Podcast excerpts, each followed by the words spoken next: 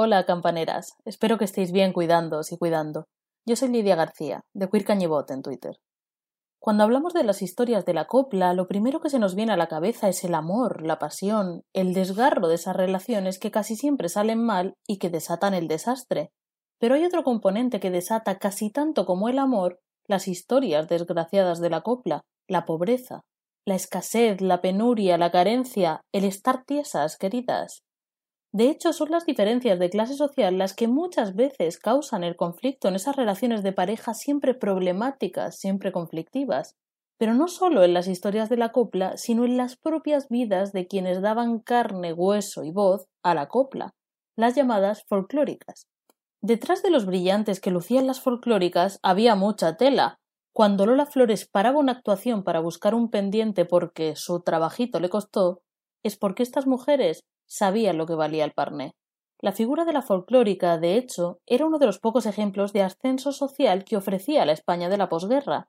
De los orígenes humildísimos de casi todas, estas grandes estrellas pasaban, gracias a su talento, a nadar en las aguas abiertas del éxito y la abundancia, del pan con vino y azúcar y dando gracias, de las corralas en las que con más o menos escasez casi todas se criaron, a las langostas del Palas, de las vecinas en delantal que fueron su primer público a cantar por teatros de todo el mundo para grandes empresarios, reyes y gobernantes. Estrellita Castro, por ejemplo, fue la más pequeña de once hermanos, hija de José, un pescador gallego, y la sin par Sebastiana, una señora malagueña de la que sin duda hablaremos otro día, pues es una de las figuras más graciosas y maravillosas de las bambalinas de la copla. ¿Cómo sería la posición de Estrellita que pagaba las clases de canto que recibía en la academia del maestro Realito, limpiándole la casa. Once años tenía entonces. También de niña, como estrellita, tuvo que ponerse a trabajar con Chapiquer, que nacida en el barrio valenciano de Sagunto, llegó a pasar verdadera hambre de cría. Incluso, contaba muchas veces, se vio obligada a robar patatas y cebollas en los huertos cercanos para que su familia y ella tuvieran algo que echarse a la boca. A los quince años ya estaba actuando en Broadway con el maestro Penella. Miguel de Molina, la gran estrella de la copla republicana, nos cuenta en sus imperdibles memorias, eh, se titulan Botín de Guerra, están publicadas por Almuzara, os recomiendo mucho que las leáis. Allí nos cuenta, además de su exilio y sus éxitos, el duro recorrido hasta sus primeras oportunidades, su infancia de estrecheces, sus primeros trabajos como chico para todo en un burdel o montador de juergas para señoritos, por ejemplo. La propia Lola Flores, que bueno, igual luego el tema de la redistribución de la riqueza pues lo llevaba regular, ¿no? A tenor de sus problemas con Hacienda, me refiero, la gente pues con sus luces y sus sombras. Lo que pasa es que las luces de Lola pues fueron tales que hasta para emprender aquella especie de crowdfunding de pedirle una peseta a cada español, pues tuvo mucha gracia, hay que reconocerlo. En fin, la propia Lola, la genial Lola Flores, cuyas luces desde luego superan con mucho a sus sombras, contó los avatares de su vida, desde su infancia humilde hasta la cumbre del éxito, en el programa El coraje de vivir. Se trata de un documental biográfico de cuatro capítulos que emitió Antena 3 en 1994, solo un año antes de que la faraona se marchara.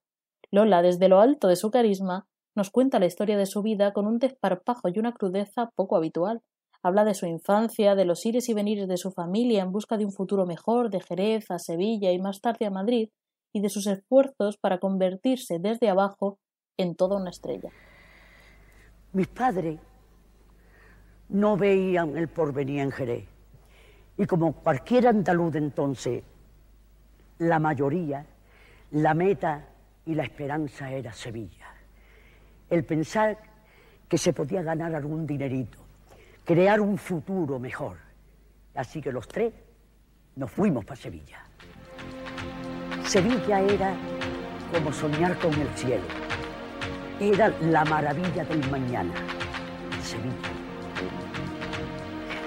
Sevilla que tanto ha contado en mi sentimiento más íntimo. Mi padre se colocó en el restaurante El Ocho y mi madre, como cosía, le ayudaba cosiendo a la calle y haciendo las faenas de la casa. Vivíamos modestamente, pero no nos faltaba un plato de comida. Hombre, no manjares, pero no nos quedamos sin comer.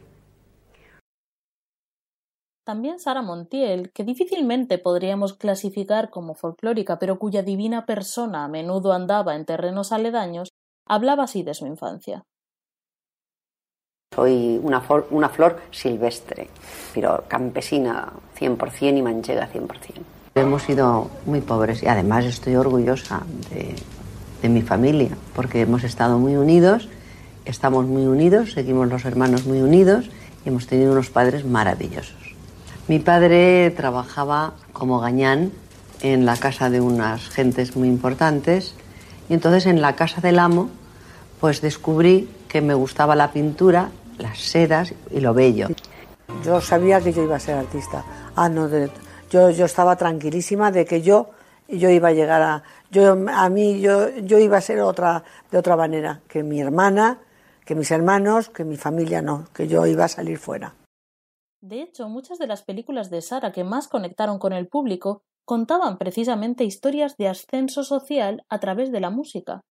Esto, por supuesto, no es exclusivo de Sara Montiel ni del cine español de la época tan siquiera. Las historias sobre la escalada al éxito desde unos orígenes humildes son tan frecuentes que constituyen un género en sí mismas más allá de fronteras y épocas. Solamente en nuestro cine la lista sería inagotable, desde clásicos de finales de los años 30 como Mariquilla Terremoto con Estrellita Castro, una adaptación a cargo de Benito Perojo de una obra de los hermanos Álvarez Quintero que justamente contaba la historia de una chiquilla de orígenes humildes que llegaba a triunfar por todo el mundo. Estaba basada, de hecho, en la historia de Amalia Molina. En el episodio anterior, si la recordáis, la oíamos cantar la diputada. Desde clásicos como Mariquilla Terremoto hasta títulos que adaptaban la historia de triunfo desde la pobreza a los tiempos que corrían entonces, como Un beso en el puerto, en el que Manolo Escobar interpreta a un empleado de gasolinera despedido por su afición al cante, o Amor a todo gas, en la que Peret interpreta a un taxista con muchas dotes para la canción que intentará también abrirse paso en el artisteo. Pero volvamos a Sara. En 1958 se estrenaba La Violetera, dirigida por Luis César Amadori. Fue una producción italo-española que tuvo muchísimo, muchísimo éxito. Fue uno de los mayores éxitos de taquilla de nuestro país. Sara hacía mucho que había salido de campo de Criptana. Venía de hecho de triunfar en Hollywood donde en 1954 había grabado Veracruz con Bart Lancaster y Gary Cooper, y en el año anterior, 1957, había estrenado el último cuplé, un inesperado éxito que se grabó en las condiciones más adversas. En algún momento hablaremos de ese rodaje porque me fascina. En La Violetera, Sara interpreta a Soledad, una joven que vende violetas por las calles de Madrid de finales del siglo XIX, época en la que se ambienta la película. Soledad, tras muchos lances, sobre todo amorosos y atravesados precisamente, entre otras trabas, por la diferencia de clase social, ya que su gran amor es nada menos que un aristócrata, consigue, gracias a su voz y su belleza, triunfar. La verdad es que es absurdo lo guapísima que está Sara Montiel en esta película, todo hay que decirlo. Su primer éxito en la película es cuando se lanza casi espontánea a cantar en un pequeño café cantante, en un pequeño cabaret, entre un público bullicioso y díscolo al que consigue domar. Justamente canta el Polichinela con el que acabábamos el episodio anterior. De ese pequeño éxito va escalando, escalando y llega hasta triunfar en París, nada menos. De campesina a estrella del cine en la vida real, de humilde violetera a diva de la canción en la ficción, escuchamos a Sara Montiel.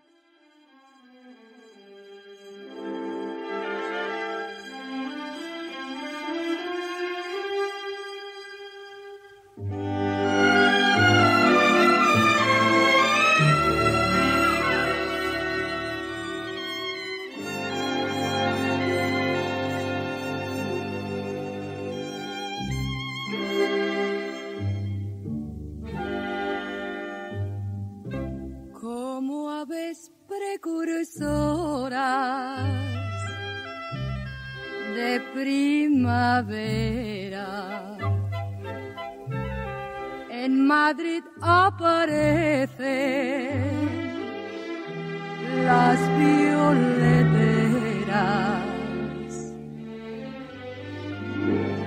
que pregonando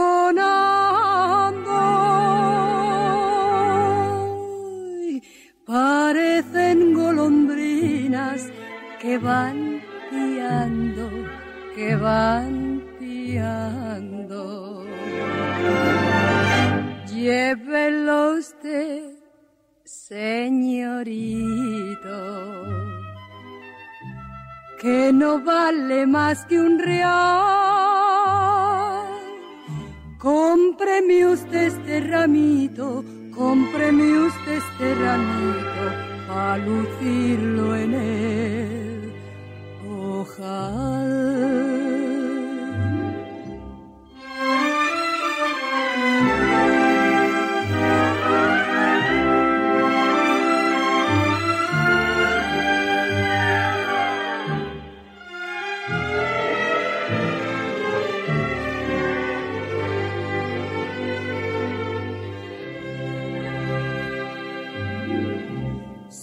sus ojos alegres, su far risueña. Lo que se dice un tipo de madrileña.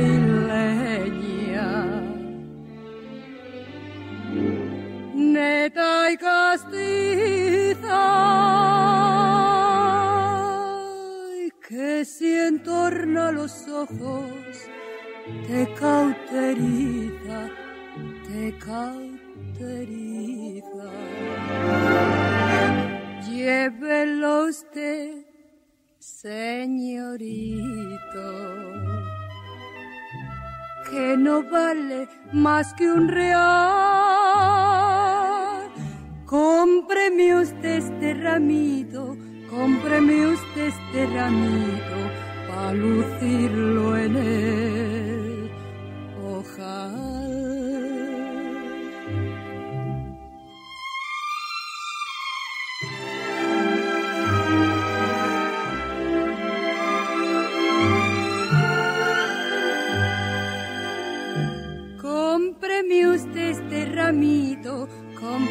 usted este ramito, a lucirlo en el ojal. La historia de esta película de La Violetera se inspira en el cuplé del mismo nombre, que acabamos de escuchar, compuesto por José Padilla con letra de Eduardo Montesinos en 1914, más de 40 años atrás. Aunque lo estrenó como tantos otros la cupletista Carmen Flores, quien lo hizo verdaderamente célebre fue la arrebatadora Raquel Meyer, que lo hizo famoso no solo en España y Francia, donde llenó teatros y cosechó los más afamados e inverosímiles admiradores, sino mucho más allá. El propio Charles Chaplin propuso a Raquel participar en una de sus películas. La maña, de Tarazona era la Meyer, le dijo que no. Y Chaplin se tomó la libertad, esto es fuerte, de usar la melodía de la violetera para su preciosa película de 1931, Luces de la ciudad. Otra historia atravesada también por la pobreza y los intentos de salir de ella, en la que él interpretaba a un mendigo enamorado de una florista ciega. Digo se tomó la libertad porque la usó alegando que la había compuesto él, lo que desencadenó un pleito con el maestro Padilla, a quien los tribunales acabaron dando la razón y Chaplin la consiguiente indemnización. Así sonaba hurtada a Padilla la melodía de la violetera en Luces de la ciudad.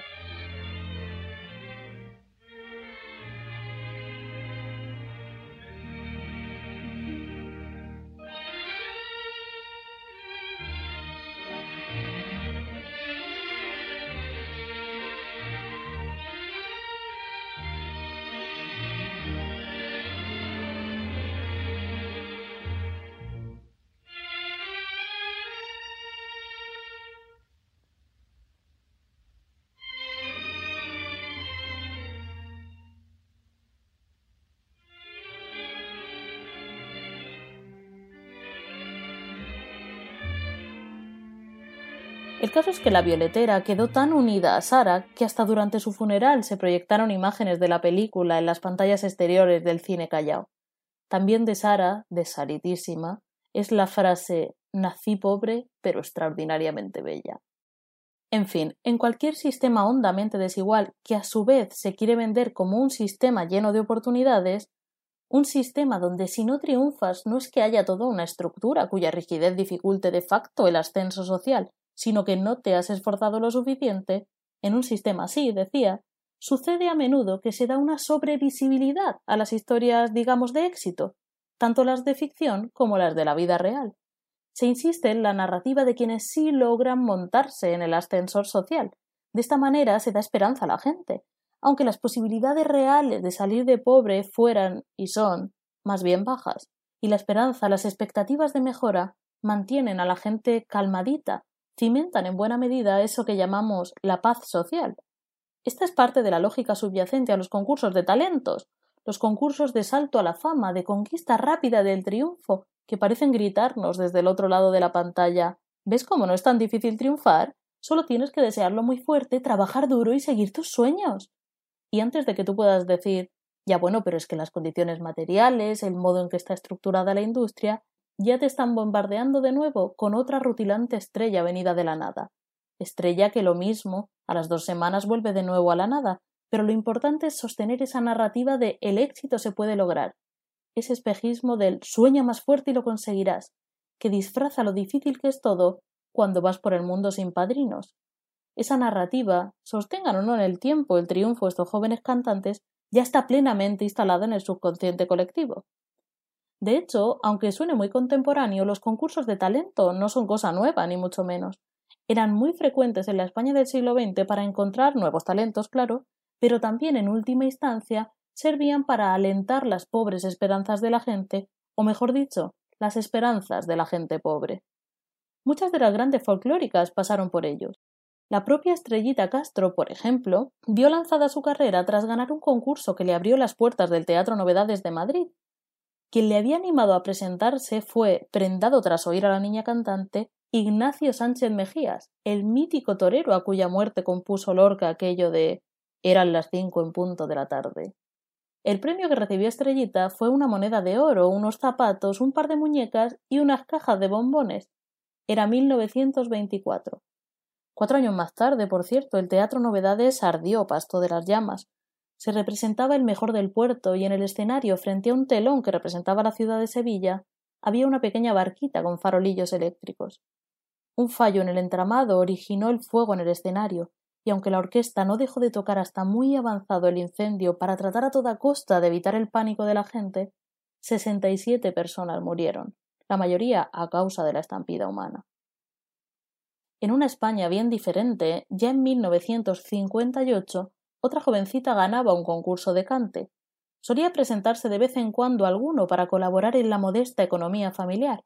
En aquella ocasión, en el certamen de Radio Sevilla que se celebró en el Teatro Álvarez Quintero, la muchacha que embelesó a todos con su voz ganó doscientas pesetas, una botella de gaseosa y un par de medias. Aquella chiquilla de catorce años era Rocío Jurado. Otro concurso de talentos, por añadir solo un ejemplo más de los muchísimos que hay, dio también su primera gran oportunidad a María del Monte, ya en los años 80. La reina de las sevillanas grabó su primer disco en 1982 tras convertirse en la ganadora del concurso televisivo Gente Joven, un talent show de televisión española que estuvo doce añazos en antena. Por allí pasaron, entre otros, también Francisco, María Vidal e incluso Mecano, cuando todavía no era Mecano. El cine también se hizo eco de este sistema de concursos, de esa esperanza de salir de pobres de un plumazo a fuerza de tener talento y estar en el momento y el lugar oportuno. Solo tres años después de La Violetera, en 1961, Marisol se presenta a un concurso musical en la película Ha llegado un ángel, dirigida por Luis Lucía. En ella, Pepa Flores interpreta a una niña huérfana que, para ayudar a sacar de un apuro económico a su familia, que no son precisamente pobres, sino más bien manirrotos, de hecho, la humildad de Marisol en contraste con ellos es una parte importante de la construcción positiva del personaje. Marisol decía se presenta al concurso televisivo Salto a la Fama. Y ahora, señoras y señores, vamos a presentar a ustedes la última actuación de la noche, la que cierra nuestro brillante desfile de finalistas. Ante ustedes, el conjunto vocal Los Siete Estudiantes que de cara a su última actuación han fichado un refuerzo que se llama ni más ni menos que Marisol.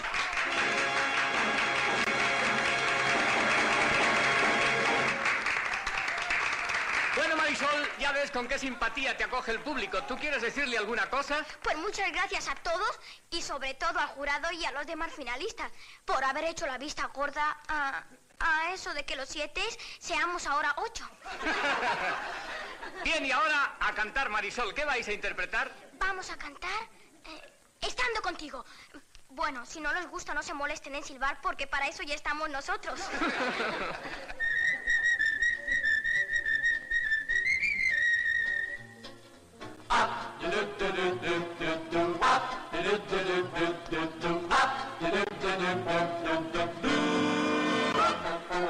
Tengo millares de estrellas y tengo la luna y el sol. Luz de tu mirada y la luz de tu mirada dentro de mi corazón. Tengo las nubes del cielo y tengo las olas del mar. Y si tengo tu cariño, y si tengo tu cariño, ya no quiero nada más. Estando contigo, contigo, contigo, de pronto me siento feliz. Y cuando te miro, te miro, te miro, me olvido del mundo y de mí.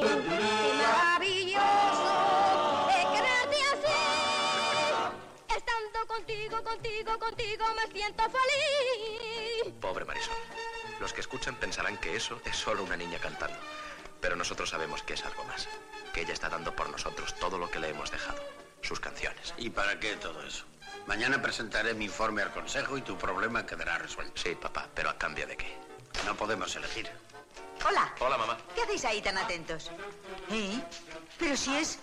Esto empieza a resultar bochornoso. ¿Por qué la dejan salir en la tele? No, mamá.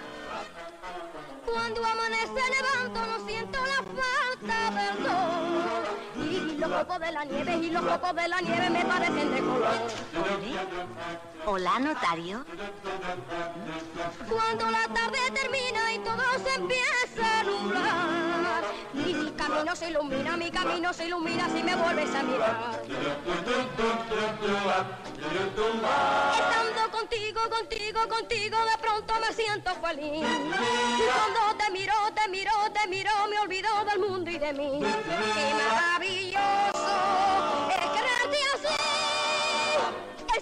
contigo, contigo, contigo, me siento feliz. Estando contigo, contigo. Gafitas. ¿Yo, gafitas? Sí. Y cuando te miro, te miro, te miro, me olvido del mundo y de mí. Qué maravilloso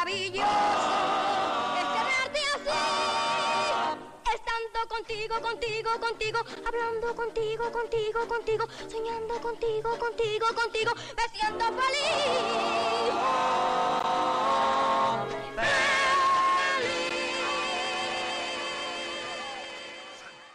Como la vida no es justa, hijas mías, Marisol y los siete estudiantes no ganaban, y en la película se aprovechaba de hecho para parodiar los premios habituales de esos concursos. El segundo premio, ya que el primero nadie se lo puede negar a María Luisa Cortés. María Luisa Cortés, esta espléndida cantante que además de una voz maravillosa canta cosas serias.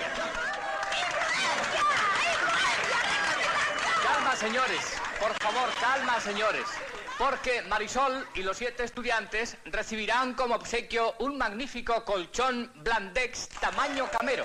Con Blandex, cada hora de sueño vale por tres. Pero no preocuparse que la película acababa bien, con la niña, como no podía ser de otra manera, triunfando y abandonando toda estrechez que se le pudiera presentar. Y si el modelo del éxito femenino era salir de pobre cantando, la contraparte masculina del éxito fulgurante que podía sacarte de la miseria de un día para otro en la España franquista era la figura del torero, también en esto complementaria a la de la folclórica en el imaginario cañí. Así, mientras las niñas de la época soñaban con ser grandes estrellas de la canción, los niños soñaban con ser toreros. Soñaban con la fama, la gloria y el triunfo, claro, pero también con pagarle un piso a una hermana, asegurar la vejez de los padres y, en fin, salir de pobres no solo ellos, sino toda la familia. Sin ser los toros, santo de mi devoción, que me perdone mi padre, que es un gran aficionado y un excelente torero de salón, un beso papa, figuraos cuánto me pueden gustar a mí los toros cuando llevo quince años sin probar el jamón por aquello de que no sufra ningún animalico, me gustan entre poco y nada. Pero sin embargo, me parece que obviar el papel de la tauromaquia en el imaginario de la pobreza franquista sería obviar gran parte de la historia. Nos gusten más o menos los toros, lo cierto es que los niños de la posguerra soñaban con ser toreros, igual que los niños de hoy sueñan con ser futbolistas. El torero era el paradigma del éxito al que podían aspirar los jóvenes sin formación que no habían tenido la suerte de nacer con posibles. Solo hacía falta valor. Lo de la construcción de la masculinidad asociada a esto mejor lo dejamos para otro día porque vaya meloncito. De este sueño habitual de los muchachos pobres de la época se hace eco Antonio Molina en la película de 1953 El pescador de coplas, dirigida por Antonio del Amo y protagonizada por Marujita Díaz y Tony LeBlanc en compañía del propio Molina. Todos ellos haciendo de humildes pescadores que sueñan, de una u otra manera, con triunfar en la vida. Tal y como se anunciaba la película en la época, en una frase que bien podría resumir, ojo, la política de representación de la pobreza en el discurso oficial del franquismo, son jóvenes martirizados por los más duros trabajos y la más negra miseria, pero estoicamente alegres. Antonio Molina nos canta Yo quiero ser matador.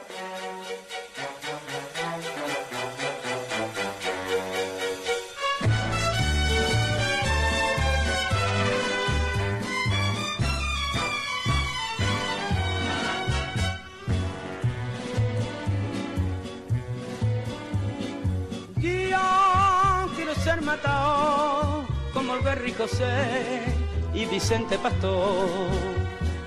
Yo quiero ser el mejor y lo tengo que hacer con estilo y valor.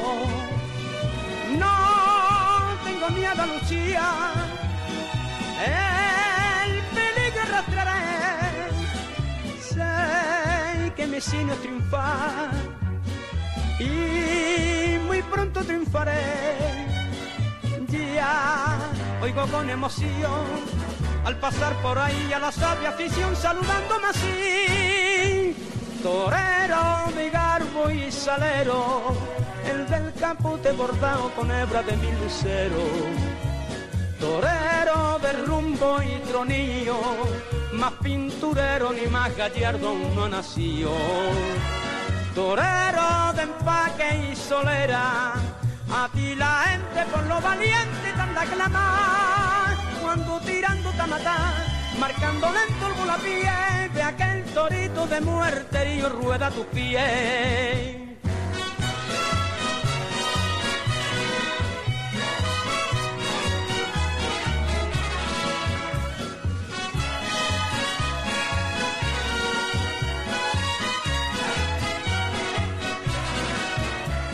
torero y solera. A ti la gente con lo valiente te anda a clamar, cuando tirándote a matar, marcando lento el volapié, ve aquel torito de muerte y rueda tus pies. Ay,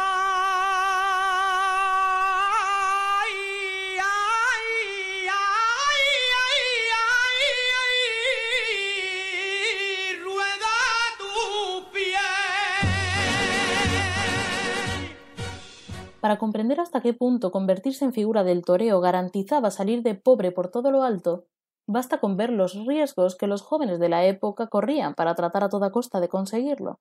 El peligro era alto, pero una frase del mítico Manuel García el Espartero, que recorrió él mismo a finales del siglo XIX ese camino de la pobreza a la gloria a través de los toros, deja claro que asumían el riesgo no solo por deseo de fama, sino porque tenían más bien poco que perder, y la alternativa a intentarlo era la miseria. Más cornás da el hambre, solía decir. Por eso muchos chiquillos se escapaban de sus casas para intentarlo, se colaban en los cortijos de las ganaderías de noche para torear de manera furtiva, enfrentándose no solo a las astas, sino a un posible arresto o incluso a la escopeta del guarda de la finca. Hacer la luna, le llamaban aquello. A veces, muy pocas, salía bien.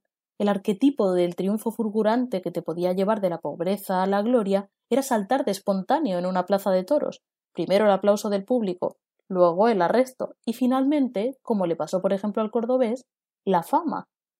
Pero era mucho más frecuente que no saliera bien. Multitud de muchachos nunca llegaron a catar la fama ni a salir de pobres, y murieron de hecho intentándolo. A ellos rendía homenaje este romance de valentía de Quintero León y Quiroga, en la voz de quien mejor sabía quebrarla para contar una historia como esta, Concha Piquer.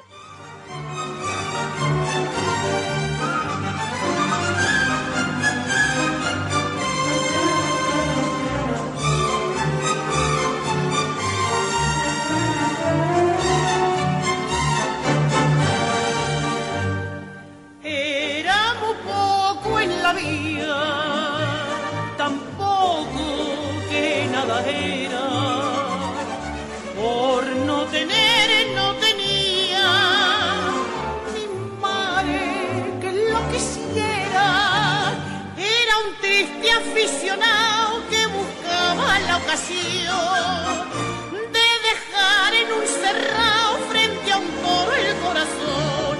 romance de valentía, escrito con luna blanca y gracia de Andalucía en campo de Salamanca.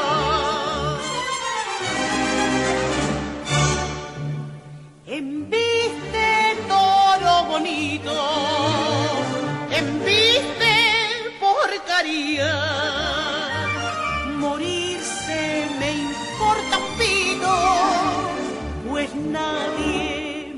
Llorar.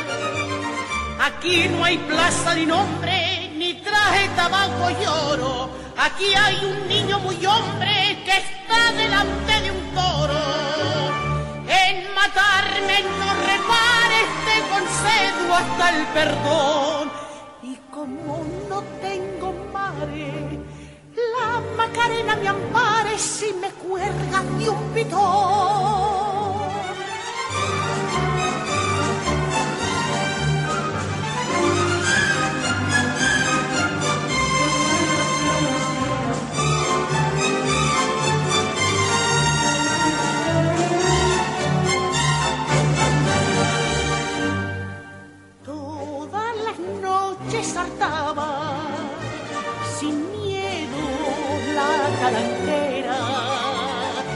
Cara y cruz se jugaba al toro la vía entera. Quizá fuera colorado el buré que le embistió y mordiendo su costado malherido lo dejó romance de valentía, teñido con luna blanca y sangre de Andalucía en campo de Salamanca.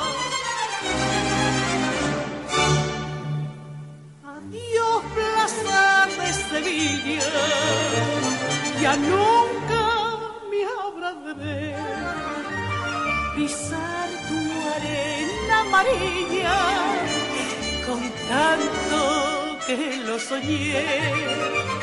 Adiós, capote desea que fuiste mi compañero. Morir en esta pelea es cosa de buen torero. Ya vestido de a la mar no ha de verme la afición. Y como no tengo mare, la Macarena me ampare y me dé su bendición. Allí quedó entre la fiera, ninguno lo vio caer, nadie rezó tan siquiera, ni un Padre Nuestro por él. Por él ninguna serrana lloró de luto vestía, por él ninguna campana dobló amaneciendo el día. Pero en cambio entre Azucena y entre velas en risa, en San Gil la Macarena sí que lloraba de pena por la muerte del chaval.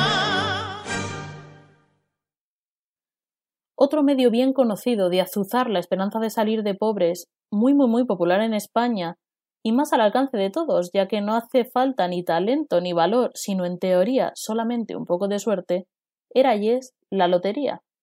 Tremendamente popular en nuestro país, la lotería es el sueño por excelencia del pobre, la vía más rápida a la riqueza. No hace falta para ella, como decía, más que un poco de suerte. Bueno, y gastarse los pocos dineros que se tienen, claro. Este año ha caído en un barrio obrero. Vamos a tapar agujeros. Recibimos el bombardeo de esas imágenes de bares de barrio con gente como nosotros, regada en champán, que celebra que la diosa fortuna les ha sacado de pobres. Y claro, ¿quién no quiere eso para sí?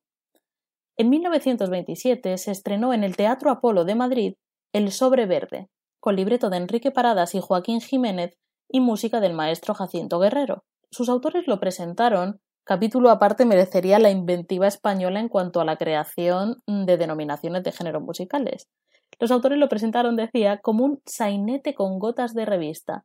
Se trata de una comedia musical ligera que combina con gracia distintos ritmos de la época, como chotis, tango o charleston. El protagonista es don Nicanor, un pobre hombre que malvive en una pensión más por la bondad de la dueña que no acaba de decidirse a echarle aunque hace mucho que no paga. Como premio a una buena acción, un señor rico le recompensa con un par de boletos, dos vigésimos, de lotería. En una escena onírica, la diosa de la fortuna se le presenta a don Nicanor y le concede la gracia de ponerse a su favor. Los vigésimos salen efectivamente premiados, y don Nicanor sale de pobre. Los que lo despreciaban pasan de repente a amarlo, un poco aquello que decía Lolita de cuando yo tenía dinero me llamaban don Tomás y ahora como no lo tengo me llaman Tomás nada más, pero al revés. Él prueba su bondad anunciando que va a montar con el dinero del premio un albergue para los pobres, aunque luego la trama se enreda, claro.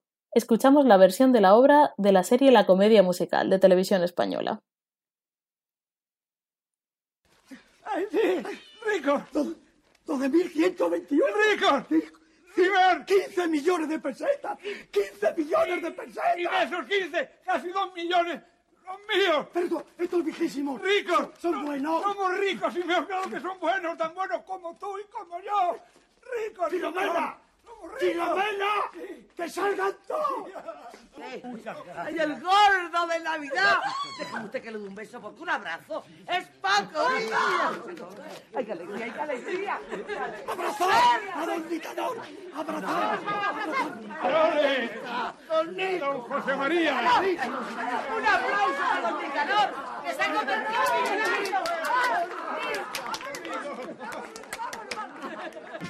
Queridos la suerte ha querido apiadarse al cabo de don Nicanor.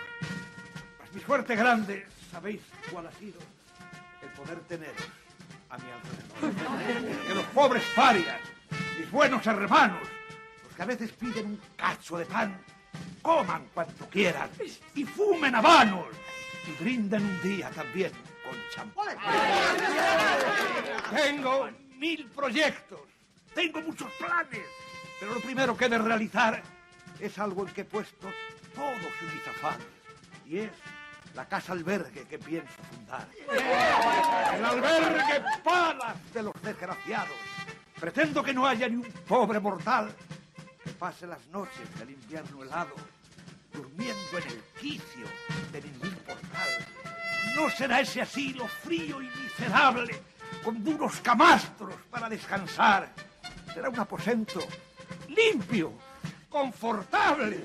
Será vuestra casa, será vuestro hogar. El hogar amable de los infortuna, del obrero anciano, del mísero ampón, de los que nacieron en humilde cuna, de los elegidos de mi corazón. Antes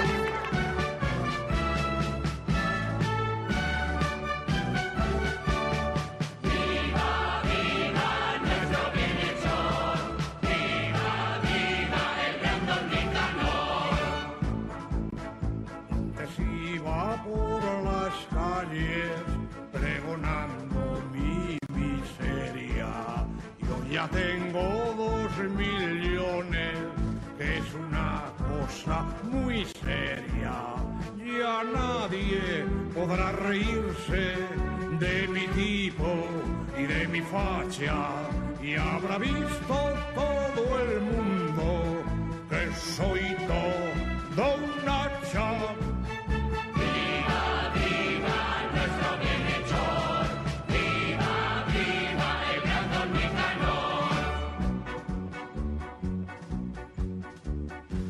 y de un agraciado que gana la lotería a una mujer que se dedica a repartir suerte, a vender a los demás esa ilusión estadísticamente improbable, mientras se gana ella misma a duras penas la vida.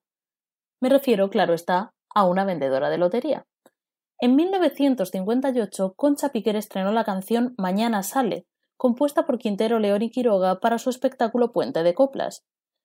Por cierto, se dice que justamente esta, junto con Romance de Valentía, son las dos canciones que cantó Rocío Jurado cuando tuvo la oportunidad, siendo una jovencita que intentaba abrirse camino, de cantar frente a la gran Piquer, que por lo visto la despachó airada diciéndole que nadie, ni las artistas más consagradas, se habían atrevido a cantar sus canciones. De ahí que luego la jurado se vengara, entre comillas, con aquellas declaraciones en las que decía que ella era más larga que la Piquer. Pero bueno, esa es otra historia que seguro contamos otro día. Volvemos a la lotera de mañana sale. La chica recorre las calles de Madrid ofreciendo la lotería, que es para más señas de doña Manolita, la legendaria lotera a quien se llegó a acusar de haber hecho un pacto con el diablo para lograr vender tantas veces el gordo. En una entrevista a la revista Crónica en 1930 decía Dicen que le he vendido el alma al diablo y que por eso me colma de fortuna aquí en la tierra, a cambio de hacérmelas pagar todas juntas el día que estire la pata. Pero no. El año 1926, harta de que no correspondiese jamás a esta administración un premio que valiese la pena, hice cuatro viajes a Zaragoza, y en los cuatro tuve la suerte de ver a la Pilarica con su manto rojo, que es signo infalible de fortuna. Fortuna es lo que no tiene precisamente la vendedora de lotería protagonista de esta copla, Resulta que un señor rico se fija en ella, pero la cosa sale mal, pero mal, mal. Mejor nos lo cuenta la propia Piquer.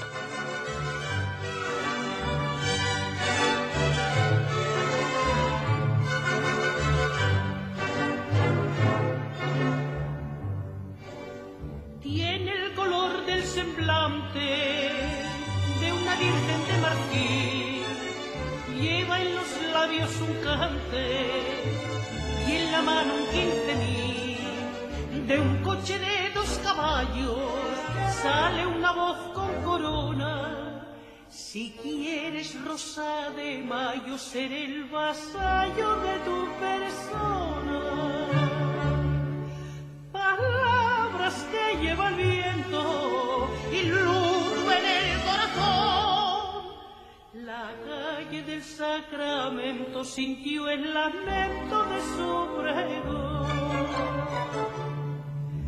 ¿A quién le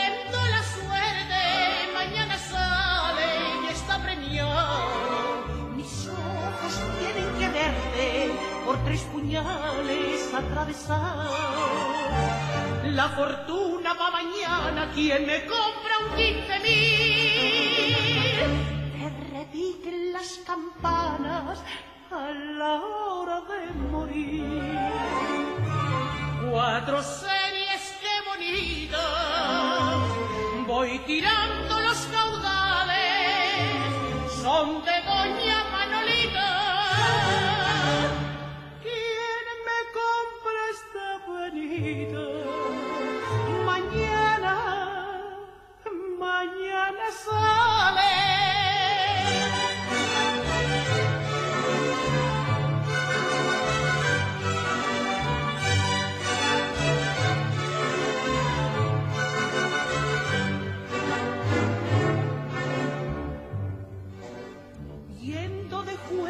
su coche, con corona de marqués,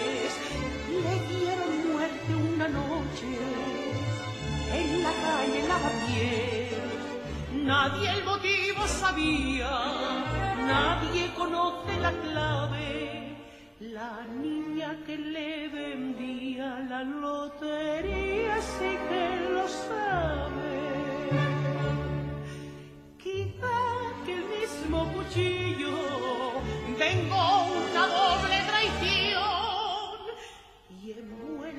su mantoncillo va el estribillo de este pregón.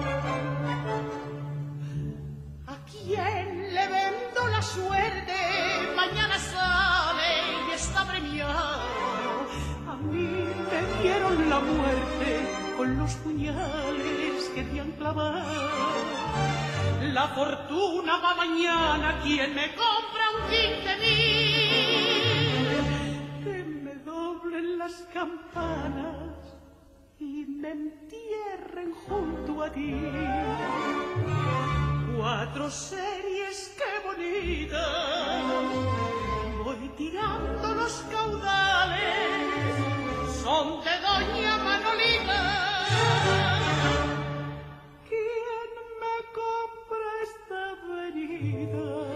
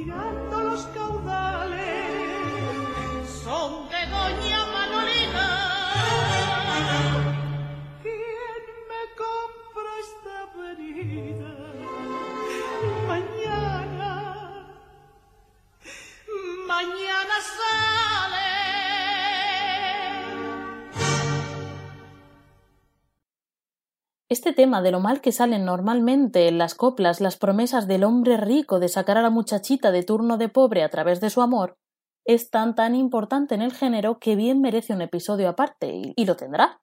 Otro día hablaremos largo y tendido de cómo la pobreza y las diferencias de clase social atraviesan las historias de amor de la copla.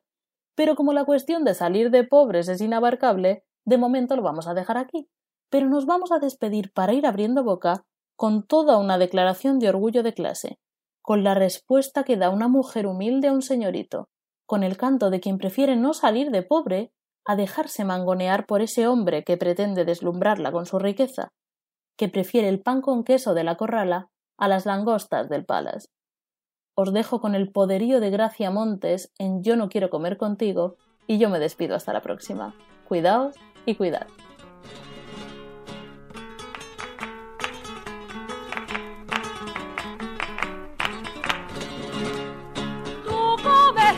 Ricos mares, arroz con leche y.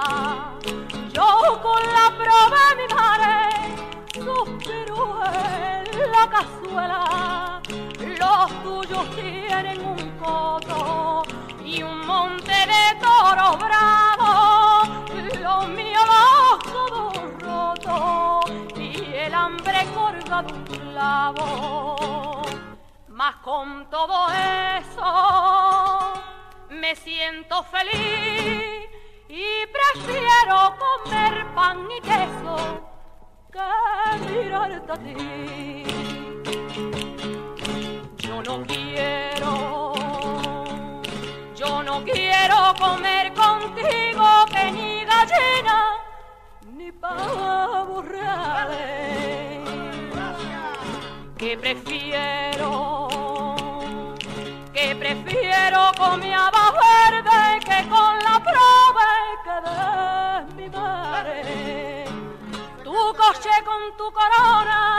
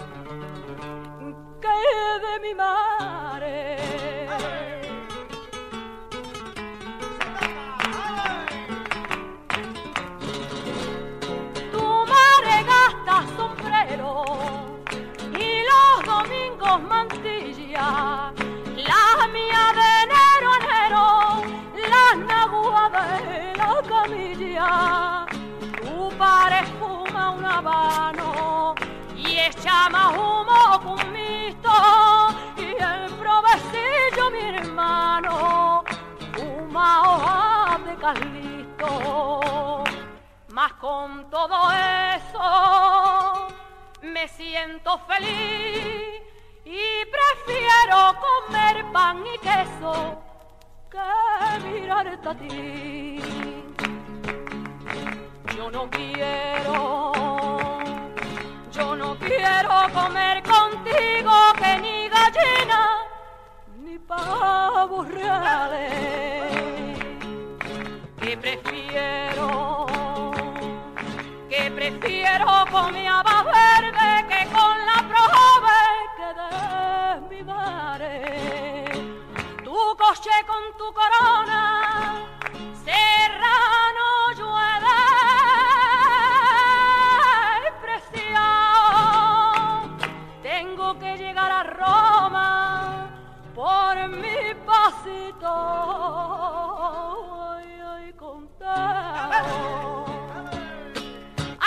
Quiero comer contigo, que ni gallinas ni pavos reales, que prefiero comer avabarde. Ay, ay, ay, ay que con la prove que de mi madre, que prefiero comer avabarde que con la prove que de mi madre. Quiero con agua verde que con la prove que de mi mare.